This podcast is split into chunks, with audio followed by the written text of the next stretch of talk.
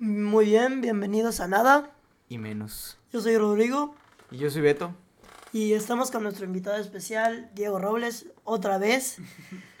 Hola otra vez, este, buenas tardes, donde quiera que nos vean, les mando un saludo y un abrazo. en cualquier parte de la galaxia que nos estén escuchando. O universo. O alguna dimensión diferente. Em, estábamos hablando de el origen. Tú me querías platicar, ¿qué pedo? Bueno, según el origen, mi religión está bastante cool, la verdad. Ok, te escucho. Eh, empieza, en el principio solo había frío y calor. Habían dos reinos. El reino de Niflheim, que era el reino del frío, un mundo de oscuridad. Y el otro era Muspel, el mundo del eterno calor. Entre estos dos mundos existía un gran vacío, con el nombre de Ginnungagap. A la vez, ok. El Ginnungagap surgió la vida al encontrarse el hielo del Niflheim y el fuego del Muspel.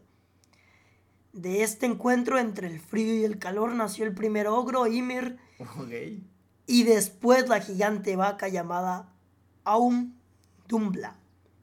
Om. Aum Dumbla. Literal Claro. como Om. Por su pollo. Ymir vivió de la leche de Aum Dumbla Ok.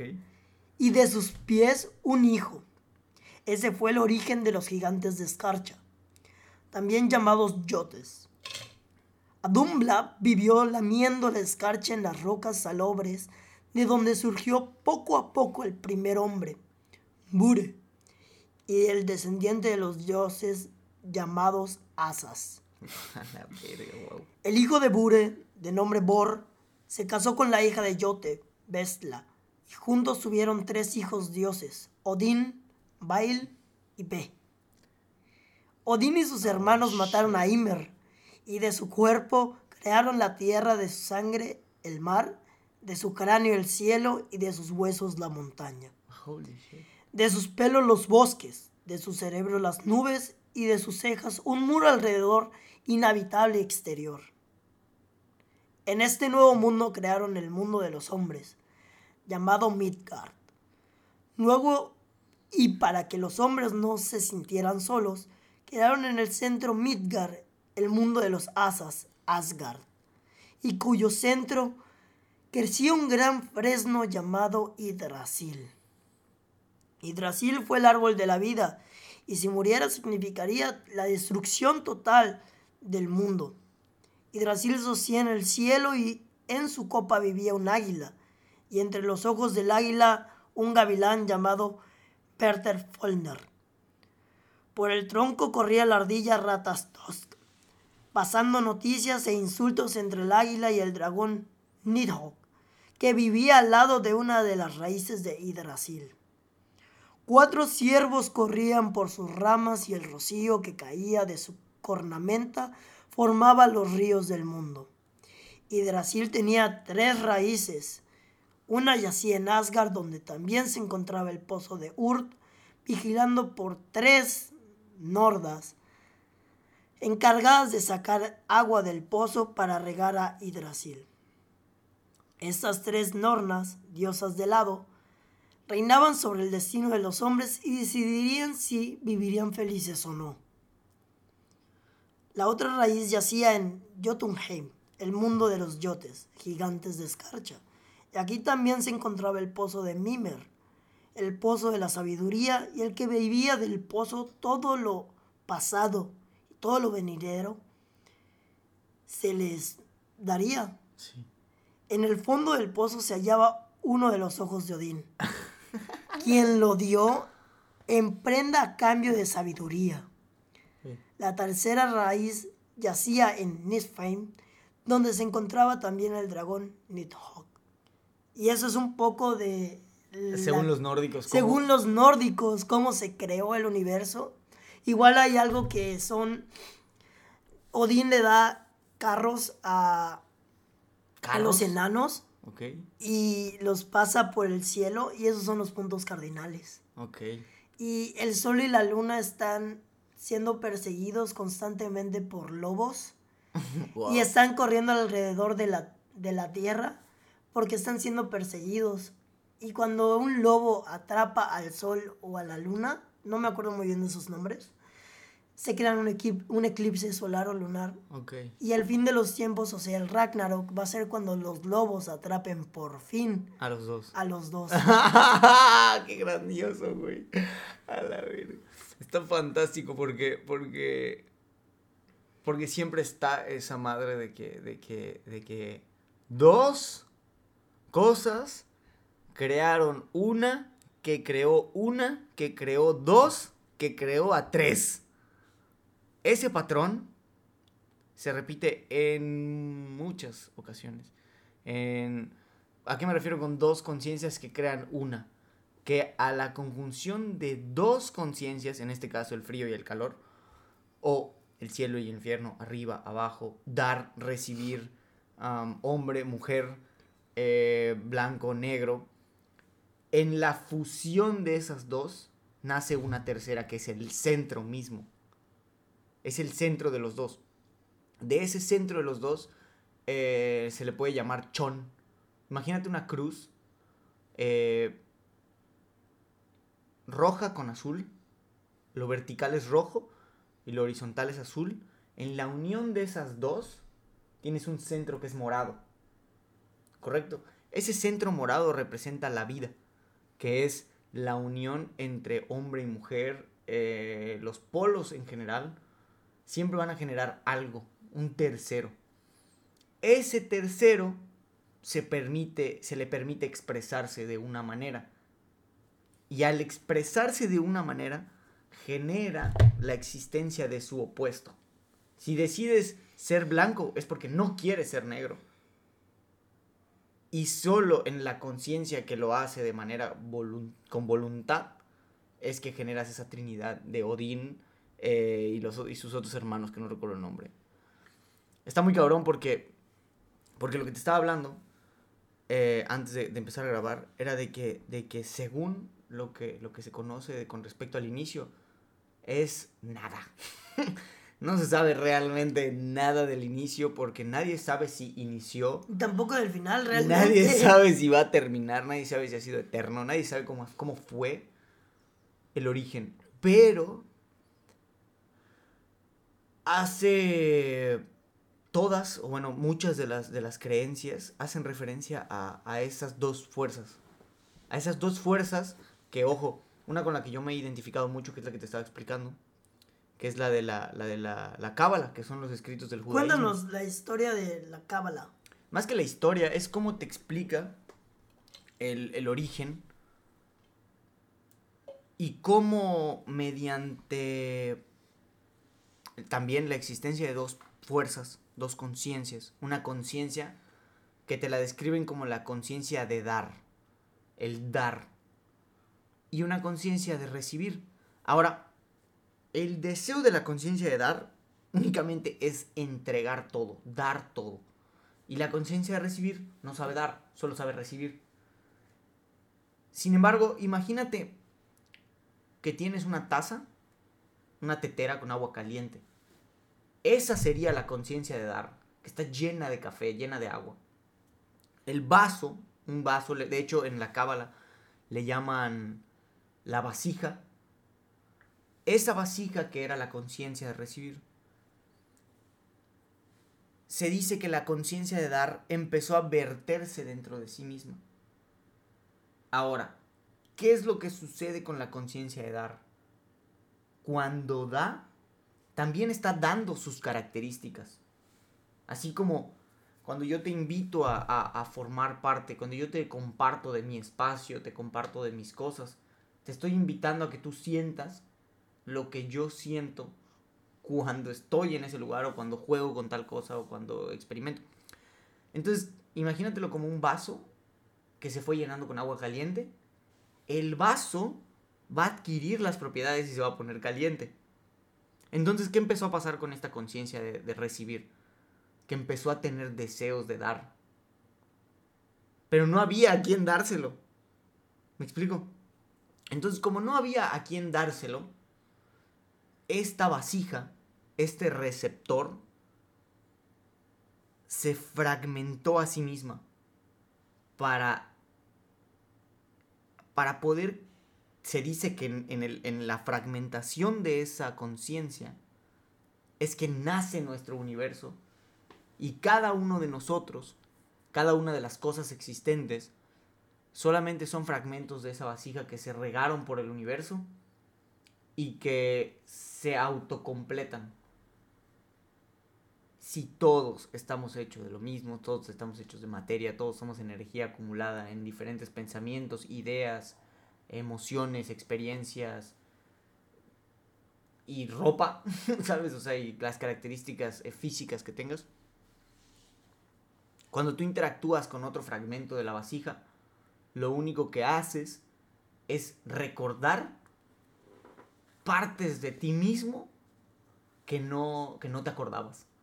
Como el mundo de las ideas. Como el mundo. Cuando materializas a otra persona frente a ti y te está contando, entiendes o puedes llegar a entender qué es lo que esta persona hace en tu vida, qué es lo que te tiene que enseñar, porque entiendes que al haberse fragmentado esa vasija, al haber logrado experimentar el hecho de dar y de recibir al mismo tiempo, genera una tercera conciencia, que es la conciencia del libre albedrío, de querer experimentar algo o no. O a veces hasta te das cuenta después de lo que... Claro, eso ya, eso ya depende, de, eso ya depende de, la evolución que tengas como, como alma, ¿no? Pero la idea que te, que te brinda el, el, el, las escrituras de la Cábala es que entiendes que todo lo que haces en la vida, lo único que haces es estarte recordando y autoexperimentando en miles de millones de fragmentos regados por todo el universo. No podemos experimentarnos a nosotros mismos en totalidad, porque no podemos ser la totalidad completa, a menos que despojemos el cuerpo. ¿Tú crees que el suicidio sería una liberación del alma? No, porque no creo que sea una liberación. Yo sí creo que es un grave error. porque no te permites completar esas experiencias. No, estás yendo en contra de ti mismo. Claro, no te estás permitiendo a ti mismo vivir experiencias que tú realmente eh, deseas. No lo veo como un, como un acto de cobardía porque, porque hay que tener muchas pelotas para cometer el acto de suicidio. Sí. Hay que tener muchos huevos. Pero no creo que, que, que sea una salida realmente importante o valiosa o, o que sea realmente algo viable. Porque, al menos para mí, es evidente que hay algo después. Si la vida solo es una expresión, una fracción de esa vasija que se, se, fragmentó, la vida biológica solamente es una de las expresiones. Nosotros estamos muy acostumbrados a entender vida como algo físico, como un concepto eh, biológico. Es algo más energético. Pero es algo mucho más profundo de lo que, de lo que entendemos, de lo que podemos llegar a entender. Y honestamente, eso deja abierta una puerta de que, de que, ¿cómo sabemos que no hay otro tipo de conciencias que se encargan de otro tipo de cosas? Como de la lluvia, de los mares, de los colores, de la rotación del planeta, de, ¿sabes? Ya te metes a esos temas y dices, mierda, pues realmente no sabemos nada. y solo nos, llegan a más preguntas. Pero, pero sí, eso, según el origen de la cábala, eso, eso es así. Bueno, Diego, este, bueno, dinos qué piensas de lo que te acabamos de contar Beto y yo. O sea, pues yo creo que también son como pensamientos interesantes, este, o razonamientos puestos en ideologías, ¿no? O sea, al final, este, la, la mayoría de las, de lo que estábamos comentando ahorita son que nace de dos polos, ¿no? Y que luego viene un tercero y como que está como ese comando o algo así. Pero yo creo que, o sea, que nos debemos de dejar de cuestionar tanto, o sea, sobre el origen o el final y simplemente disfrutar pues el regalo de la vida, ¿no? Porque sea parte de la vasija, o sea, pues no sé qué cosa de Ragnarok, o no sé qué cosa de Sí, Este, del frío y el calor. Pues solo hay una, ¿no? Y o sea, o puede ser que haya más, pero, o sea, no sé. Sí, pero entiendo, entiendo tu punto porque, porque, vaya, no a todos, no todos eh, tienen desarrollada esa, esa capacidad de preguntar, de pensar de la misma manera. Entonces, obvio, tú me lo decías, es que ya me, ya me cansé. Es normal, güey, es normal, es un, es un tipo de, es un tipo de, de, de músculo al cual todos tenemos desarrollado diferente. No se trata de que haya más o menos desarrollado, se trata de que a algunos nos sirve para unas cosas y a otros nos sirve para otras cosas. Y hay mucha gente que es mucho más pragmática. No se, no se cuestiona tanto en, en qué pasó antes y qué va a pasar después. Porque independientemente de lo que haya pasado, ya pasó. Y lo que vaya a pasar no ha pasado, entonces no sé, es, incertidumbre. Es, es ridículo. Me explico, para muchas personas es así. ¿Y qué es, lo que, qué es lo que tienen de bien esas personas? Que son gente que en la práctica son muy buenas. En el día a día, en el, en el, en el ahora, en el aquí. Tienen una mentalidad muy, tan diferente y tan proactiva que, que se les permite generar cosas más diferentes, ¿ah? punto. Son, son fragmentos de la vasija que hacen otras cosas. Claro, es como la parte de ideología de vivir el hoy, ¿no? Y dejar de cuestionarnos por el mañana y por el... Claro. no, por supuesto, por supuesto. Eh, eh, no podemos vivir en ignorancia de, de, de, que, ah, no, no, no hubo pasado y no habrá futuro, no lo conozco. Porque entonces perderíamos el rumbo también. Lo que sería lo correcto. Eh, al fin, vuelvo a lo mismo. Si el mismo origen nos dice que que, bueno, lo que sabemos del origen nos dice que esos dos polos se combinaron, yo creo que la, solución sería estar en medio de los dos polos. Ser, ser la, el cruzamiento de esos dos polos. El que te dice, me vale verga, no me importa, eh, no tengo nada que pensar ni nada que hacer. Y el que te dice, no tengo nada que hacer porque es inútil. ¿Me entiendes? El que solo quiere pensar y el que solo quiere hacer, también están mal. ¿Me explico? es, yo creo, una conciencia, desarrollar una conciencia que al pensar nos permita llevar a la práctica. De nada sirve tener todos los conocimientos y saber, puta, y el origen y el fin de los mundos y todo, si en mi vida cotidiana soy una mierda. ¿Me explico? De nada sirve, güey. Esto lo puedes, lo puedes eh, eh, extrapolar a cualquier otro tipo de ideología como los, los, religiosos o los hindúes o, perdón, o sea, los cristianos, católicos, eh, hinduistas, budistas. De nada sirve, güey, que practiques el om, puta, güey, cuatro o cinco horas diarias si vas a salir y vas a estar quejándote o juzgando o, o, que ores todos los domingos, ¿sabes? Estas son las cosas que pierden el sentido cuando, cuando solo te enfocas en uno de los polos o los ignoras. Me explico. Al día de hoy, que ya, ya hasta cierto punto entendemos que, ok, había algo que, sepa la chingada que era, pero había algo. Y todo parece indicar que eran dos cosas que se combinaron. Y al combinarse, surgió algo nuevo. Entonces, ¿qué quiere, que para mí, ¿qué significaría esto? Que al combinarse em, esas dos mentalidades de pensar y hacer, que al parecer pudieran ser cosas supuestas. Em, boom, tienes esa, esa, mentalidad que te hace pensar si lo quiero hacer. Y surge una duda. Y ya, ya surge una, No lo sé, pudiera ser eso, pudiera ser, pudiera ser falso eso también que te acabo de decir. Y como siempre no, no vamos a llegar a ningún lado porque... Porque... Vuelvo a lo mismo. Esta vida es de experiencias. Es de es de vivirlo, de sentirlo, de experimentarlo como entidades individuales y transmitírselo al otro. Pues claro, pero por ejemplo, en el ayer, el hoy y el mañana, ¿cuál crees que sea la, visión correcta en general? O sea, Los mínimo, ¿cuál es tu visión? Los tres.